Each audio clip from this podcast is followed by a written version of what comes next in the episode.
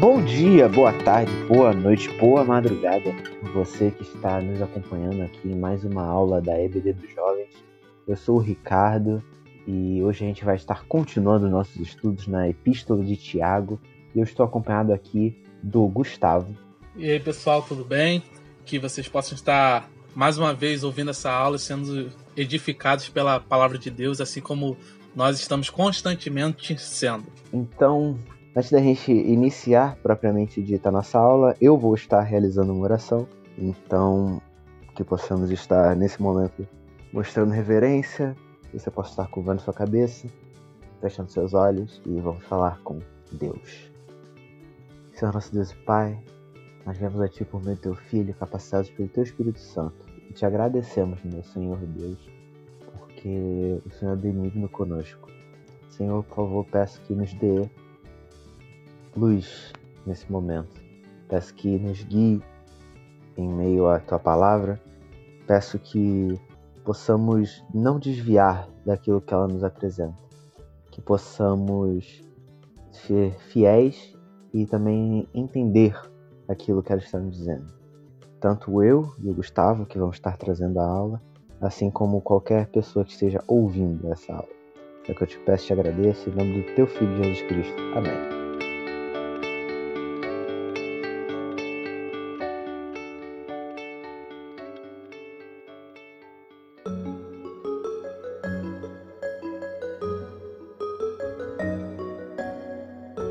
Então, pessoal, quem me conhece sabe que eu gosto muito de consumir, é, vamos dizer, mídia é, japonesa, mídia nipônica. É, eu leio muito mangá, assisto anime e recentemente eu estava lendo é, One Piece, que é um mangá sobre piratas.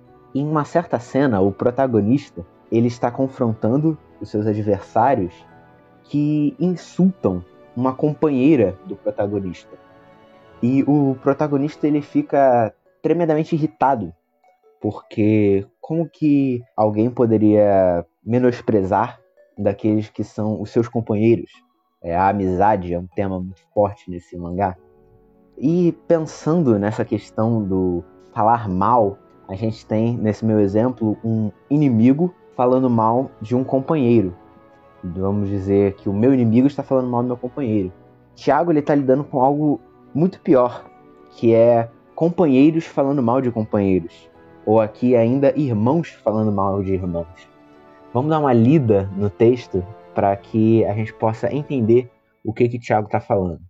Você vai ver aí no documento, que eu tenho certeza que você já baixou, que há uma seção de retrospectiva é, eu vou pular essa sessão porque ela é mais se você não ouviu as aulas anteriores ou se você quer se refrescar um pouco no que, que foi falado nas aulas anteriores. Eu vou direto para a questão de como o texto que a gente vai ler ele se conecta com toda a narrativa da carta de Tiago.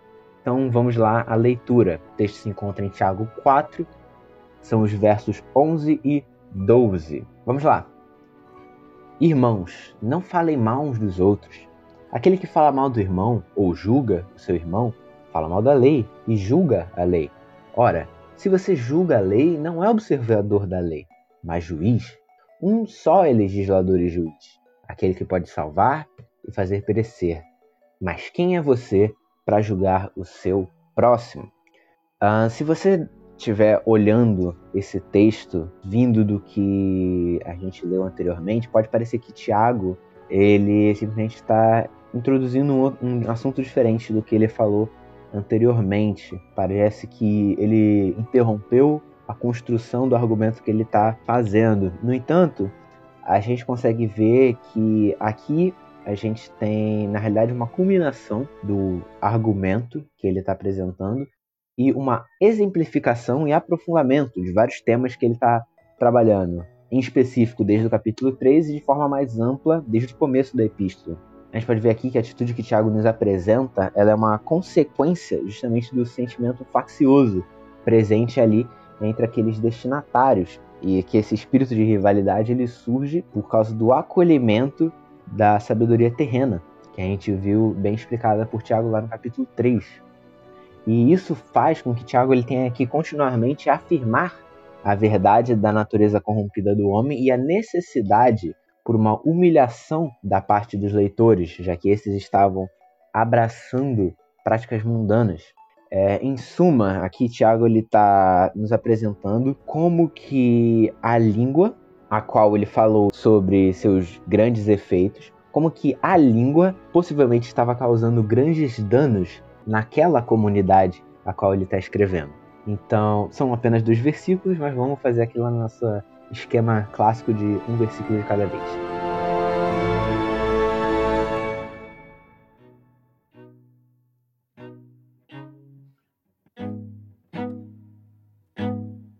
Verso 11: Irmãos, não falem mal uns dos outros. Aquele que fala mal do irmão ou julga o seu irmão, fala mal da lei e julga a lei. Ora, se você julga a lei, não é observador da lei, mas juiz. A primeira frase desse versículo. Irmãos, não falem mal uns dos outros. Em outras versões vai estar: não pratiquem a maledicência uns contra os outros. Aqui a gente tem justamente um chamado de Tiago para que essas rixas que estão tão evidentes ali entre aqueles irmãos, elas possam chegar a um fim, justamente porque a prática do falar mal e aqui falar mal ou a maledicência não inclui apenas ofender, mas todo tipo de calúnia, difamação, falar pelas costas ou realizar uma acusação indevida contra alguém. E como eu disse no começo desse estudo, aqui Tiago ele está falando justamente da ofensa que os irmãos estavam tendo entre si. A gente consegue observar que há um chamado mais geral de Tiago, vamos dizer, para toda aquela comunidade. A gente lembra que do capítulo 3, em, em consequência, nos trechos posteriores, ele se direciona um pouco mais aos líderes. No entanto, aqui é um chamado geral, para que todos os irmãos parem de falar mal uns dos outros. E esse pecado da maledicência ele é terrível. Ele é similar justamente à ação de Satanás mesmo, uma ação satânica.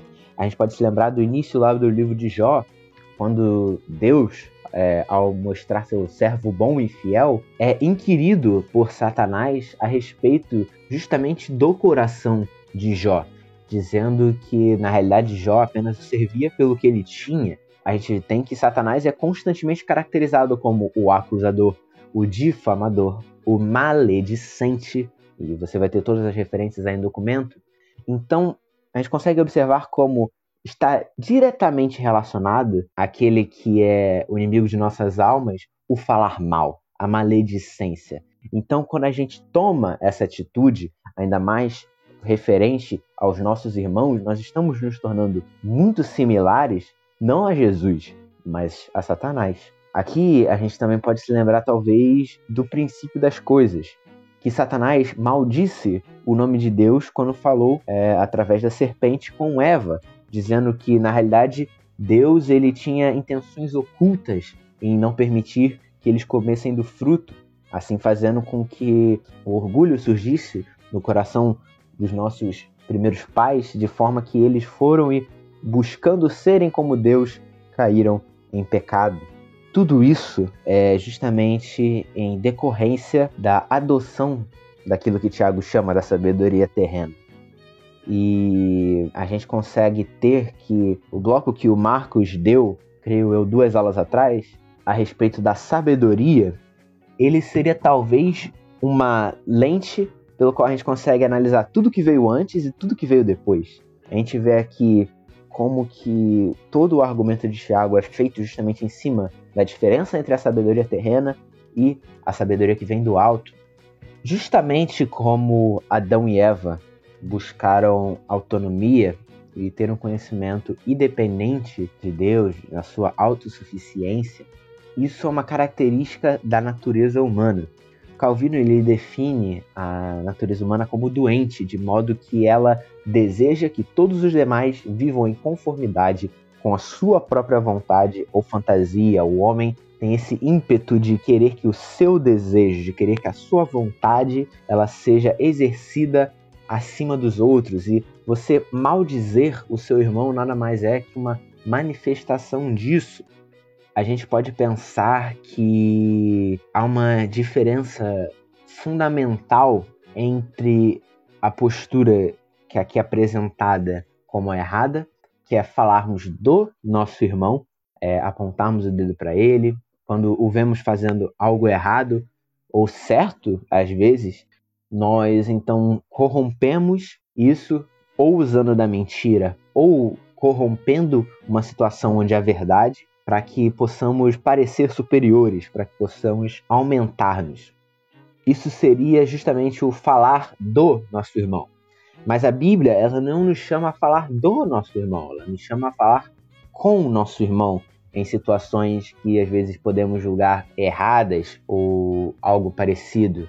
A gente pode lembrar lá que em Hebreus 3:13, o autor ele nos chama a sustentar o nosso próximo nas verdades do evangelho, para que o nosso próximo não recaia em pecado. Bom, pessoal, até ressaltando um ponto do que foi falado, é interessante a gente ver até nosso próprio Senhor Jesus, quando vai tratar acerca da maneira de se tratar um irmão culpado, né? Seria o, o título desse trecho quando ele fala, está lá em Mateus 18, aliás. É interessante a gente ver um detalhe, claro que lá vai falar sobre a questão da disciplina, mas o detalhe de que as coisas sempre têm que ser diretamente resolvidas com a pessoa, tem que ser algo que se busque a discrição, porque isso é interessante pra gente, da gente sempre controlar a questão dos nossos ímpetos, né? Porque a gente tem sempre a, a como conhecida a famosa fofoca, algo do tipo. Então, até nessa, nessa questão desses ímpetos humanos, né? A gente muitas vezes quer trazer as coisas de uma forma mais geral, a gente quer agir por simplesmente um impulso.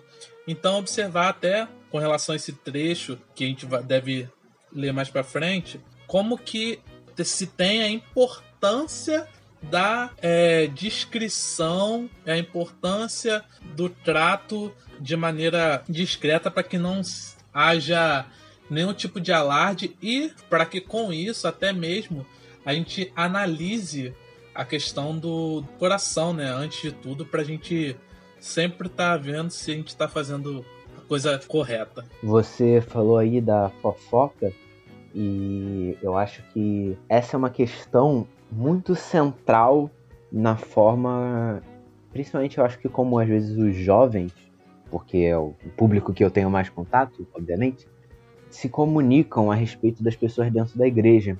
Porque às vezes, muitas vezes, quando a gente vê alguém fazendo algo errado, a gente não comenta com a pessoa, a gente comenta com o nosso amigo, para que a gente possa lá conversar e tudo mais.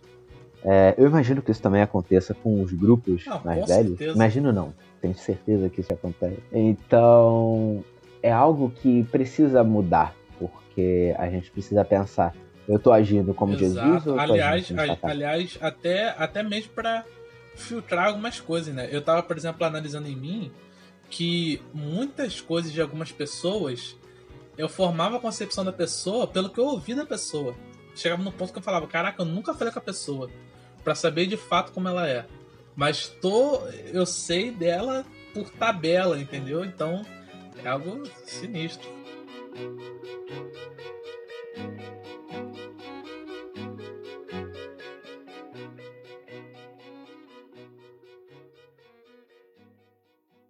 Muito bem, pessoal. Tiago já nos definiu maledicência como algo errado. No entanto, ele vai e aprofunda isso ele nos dá a justificativa, pelo menos dentro do seu argumento, de por que, que aqueles cristãos não deveriam praticar a maledicência, e ele adiciona um companheiro à maledicência, que é o julgar. Se a gente lê a segunda frase ali do verso 11: Aquele que fala mal do irmão ou julga seu irmão, fala mal da lei e julga a lei. Vamos até esse ponto e vírgula aí, pelo menos na minha versão aqui está um ponto e vírgula. Se vocês tiverem outra versão, vamos até esse ponto. Aqui a gente tem uma definição muito importante a ser feita, porque a fala de não julgar, ela se tornou muito conhecida do nosso meio evangélico e às vezes parece que a gente está lendo nossa Bíblia, aí tá um monte de coisa embaçada, a gente não consegue ler direito, mas tem um trecho ali no verso que fica clarinho, cristalino. Parece que você tá sem óculos para todo o texto, mas aquele trecho ali fica cristalino como água de um fiord sueco. Foca no não julgar. No entanto, essa é um, esse é um comando que é extremamente mal compreendido. Se você se lembrar, lá no começo, na primeira aula de Tiago, eu disse que Tiago ele tem um texto na sua visão periférica. Ele tem ali algo que ele está se relacionando de forma extremamente forte, que é justamente as palavras do seu irmão, as palavras de Jesus no Sermão do Monte. E o Sermão do Monte tem um trecho justamente sobre julgar. Então, vamos ler lá, Mateus 7, 1 e 2. Já, se você tiver com o documento aberto, já está aí para você.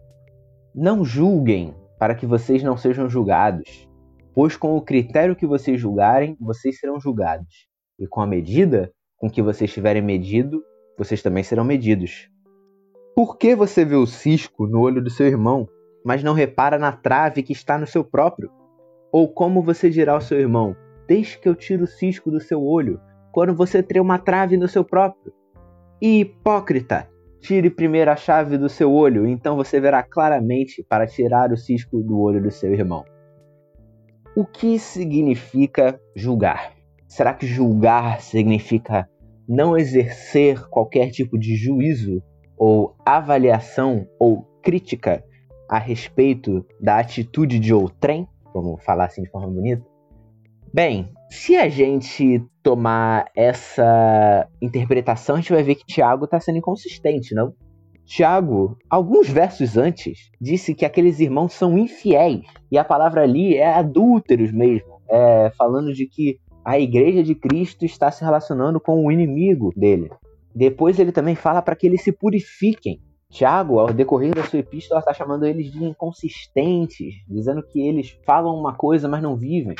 Se for não exerça juízo, a gente tem uma interpretação bem estranha.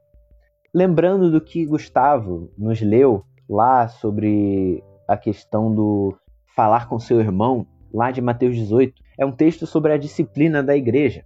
A gente não poderia exercer a disciplina da igreja se essa fosse a interpretação do não julgueis. A gente corre dois riscos muito grandes interpretando dessa forma. Por quê? a gente pode cair em dois erros, que é uma interpretação sentimental ou uma interpretação legalista.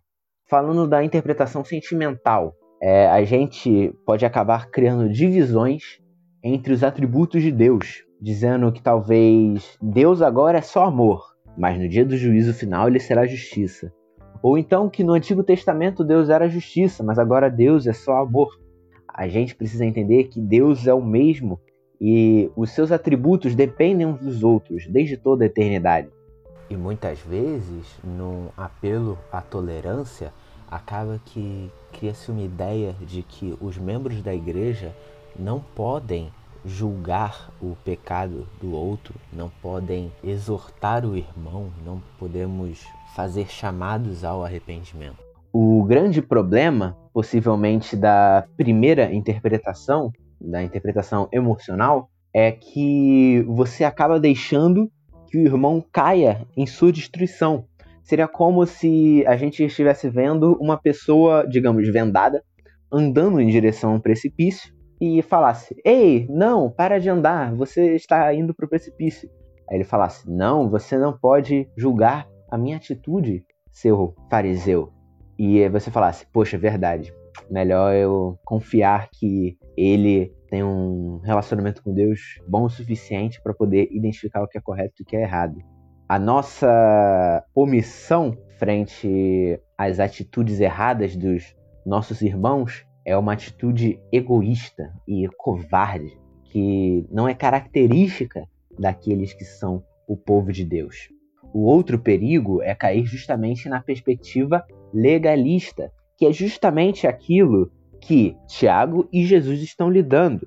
Irmãos que, olhando para as Escrituras, têm um zelo maior do que aquele zelo que é encontrado nas próprias Escrituras. Tem um padrão moral que eles julgam ser talvez acima das próprias Escrituras. E por isso que Tiago ele vai e justamente nos fala que aquele que fala mal do irmão ou julga o seu irmão, fala mal da lei e julga a lei. O que, que ele quer dizer com isso? Você que está tendo uma interpretação legalista e está criando mais leis do que a própria lei, você está dizendo que a lei é insuficiente e você está dizendo que os seus padrões são superiores aos padrões da lei.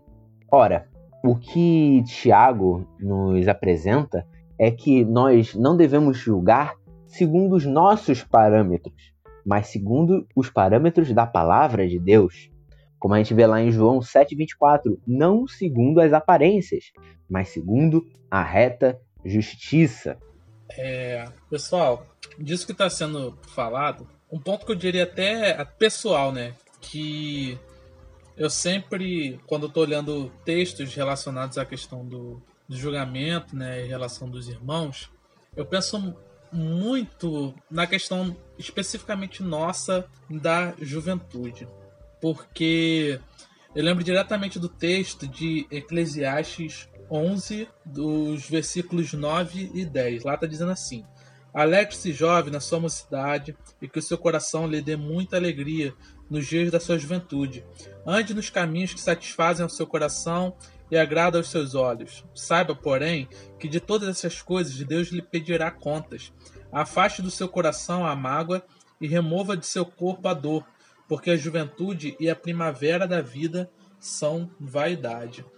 A gente tem uma tendência maior por a gente estar tá adquirindo experiência, né, a situações de tropeço, vamos dizer assim, porque a gente não tem tanta experiência ainda. E especificamente nessa fase se faz muito necessário os aconselhamentos, se faz muito necessário muitas vezes as repreensões. Então a gente sempre zela, e aqui a gente está zelando muito para que vocês estejam compreendendo essa questão do julgamento, porque de fato a gente ainda tem um longo caminho a percorrer. A gente que está descobrindo tantas coisas ainda, está é, é, tentando discernir para onde a gente vai, o que a gente faz. A gente precisa muito de aconselhamento, muito de orientação. E a gente precisa dessas coisas é, muitas vezes de algumas fontes que a gente é, não espera ou não costuma dar atenção.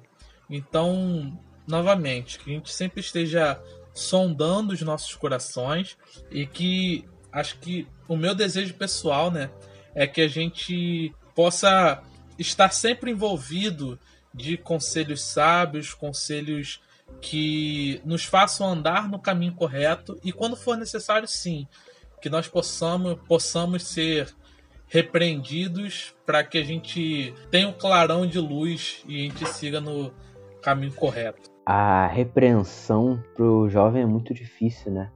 A gente tem uma, um ímpeto de saiu da adolescência, tomou que é adulto, já já acha que sabe todas as coisas. Eu acho que talvez isso seja justamente uma demonstração da falta de maturidade espiritual que muitos de nós temos. Voltando então, a gente pode entender justamente que é muito diferente você guardar a lei e você outorgar para si a autoridade da lei. A gente pode ver que ambas essas posturas que eu apresentei, tanto a emocional quanto a legalista, elas falham justamente no obedecer à palavra de Deus porque elas não compreendem o sentido da disciplina dentro da igreja, que tem justamente o, a função de ou mostrar a um irmão verdadeiro que ele está pecando e restaurá-lo ao corpo de Deus, ou então mostrar a um falso cristão que ele está se auto-enganando. Então, a gente abordar o julgamento de forma bíblica é um exercício de amor que a gente possa não ter essa concepção distorcida de que o amor é a ausência da crítica. A gente pode lembrar mesmo da figura dos nossos pais, que nos disciplinam porque nos amam.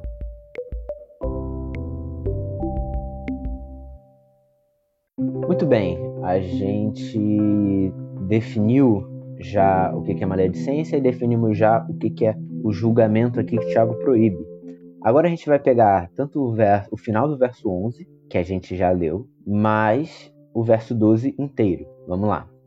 Se você julga a lei, não é observador da lei, mas juiz.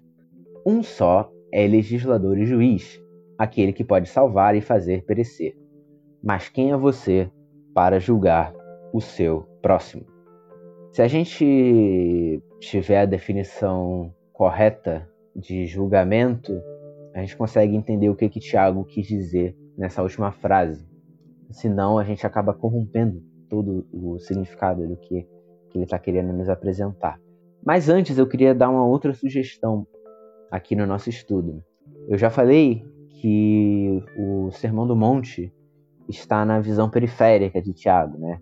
É, a gente pode se lembrar ali no nosso carro. Nosso carro, eu não tenho carro, mas se você tiver um carro, quando você está dirigindo, você sabe que você está de olho na estrada, mas você sabe que do lado tem uma série de coisas passando que estão ali na sua visão periférica.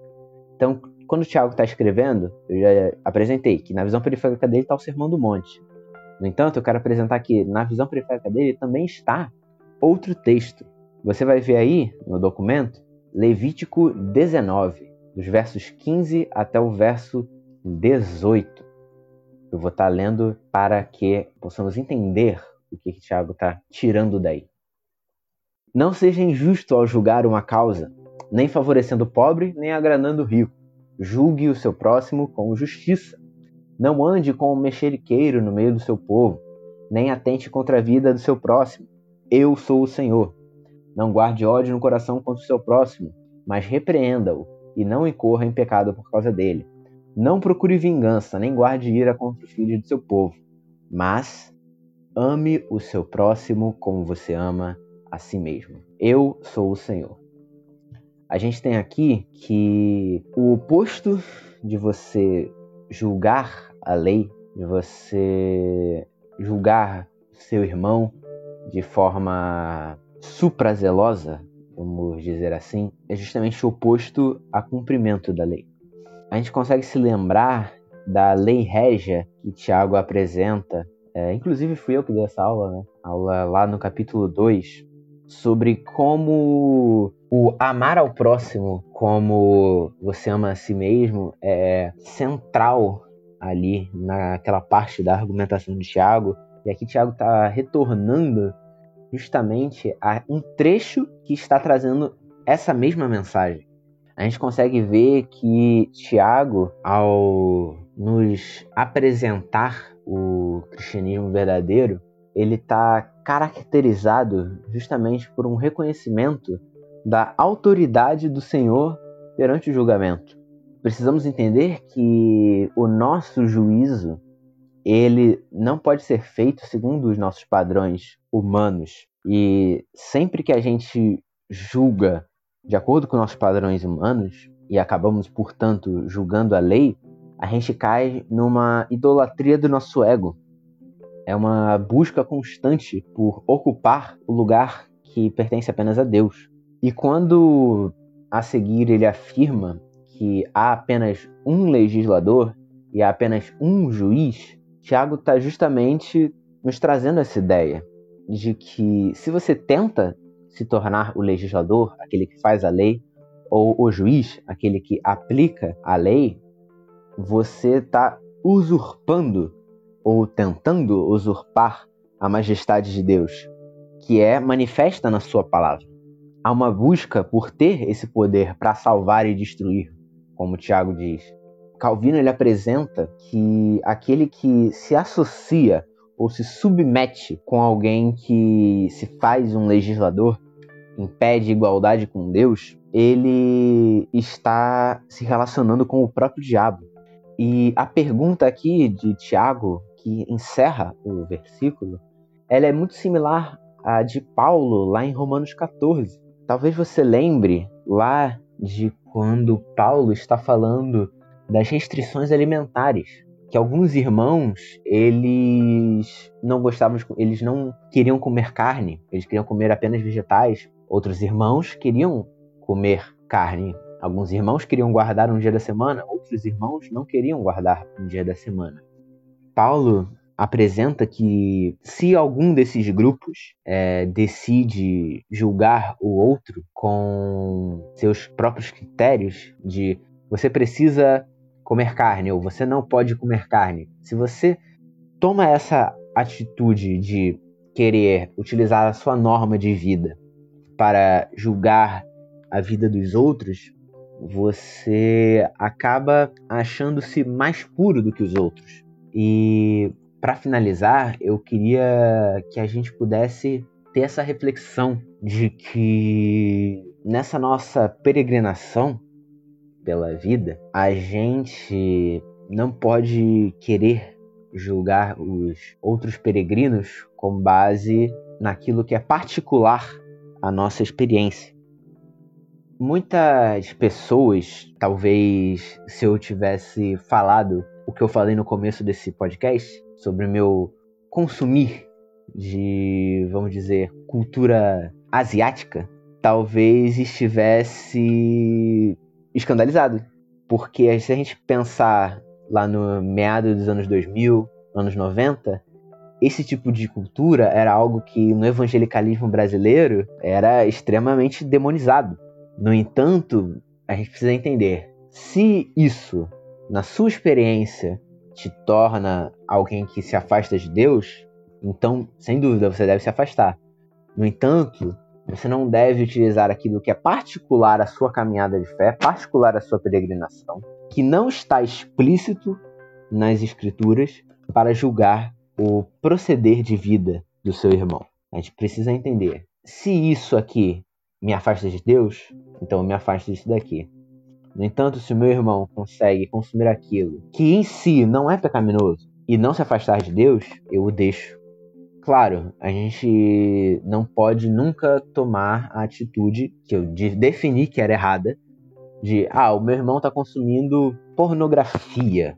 Poxa, é uma coisa que é fundamentalmente pecado, uma coisa que é fundamentalmente anticristã, uma coisa que fundamentalmente eu devo ir falar com meu irmão sobre isso. No entanto, se seu irmão está assistindo desenhozinhos japoneses, eu não acho que isso significa que ele está se afastando da igreja. Eu concluo aqui o nosso estudo e eu peço que o Gustavo possa estar orando para que a gente possa peregrinar com mais misericórdia e que a gente possa dar o lugar de juiz e legislador apenas ao nosso Senhor. Amém. Vamos orar então. Senhor meu Deus, Senhor Pai, Senhor Jesus, Ó Pai amado, te louvamos e te agradecemos, Senhor meu Deus. Te exaltamos, Pai, e agradecemos porque o Senhor é o justo juiz, Pai. O Senhor, Senhor Deus, há de julgar, Pai, a todos nós, Senhor Deus. O Senhor há, Senhor Deus, de fazer valer, Senhor Deus, a perfeita justiça. Te louvamos e te agradecemos, Pai, porque é o Senhor que pode manter, Senhor Deus, e que mantém a nossa comunhão, que mantém a nossa união, Senhor Deus. Mesmo, Pai, que cada irmão, cada pessoa seja tão diferente, Senhor meu Deus, o Senhor ainda nos mantém unidos, o Senhor ainda nos mantém, Senhor meu Deus, ligados uns aos outros, Pai. Senhor Jesus, nos perdoa, Senhor meu Deus, daquelas vezes, Pai, em que fizemos acepção de algum irmão ou de que falamos mal de algum irmão, Senhor meu Deus, sem sermos prudentes, sem analisarmos, Senhor meu Deus, a maneira como deveríamos ter feito isso. E que o Senhor nos dê graça, Pai, para que possamos, Senhor meu Deus, é, sempre estar ligados, Senhor meu Deus, no verdadeiro amor e na verdadeira união, Senhor meu Deus. Sabendo que isso, Pai, só pode vir de Ti, Senhor meu Deus. Essa união, Pai, e esse companheirismo que nós temos, Senhor meu Deus. Que o Senhor continue, Senhor meu Deus, nos dando sabedoria através da Sua palavra, Senhor meu Deus, para que cada vez mais, Pai, nós possamos nos unir como corpo de Cristo, como família Tua, Senhor meu Deus. É que nós te pedimos e te agradecemos. Pelo nome do Teu Filho amado Jesus Cristo. Amém. Amém.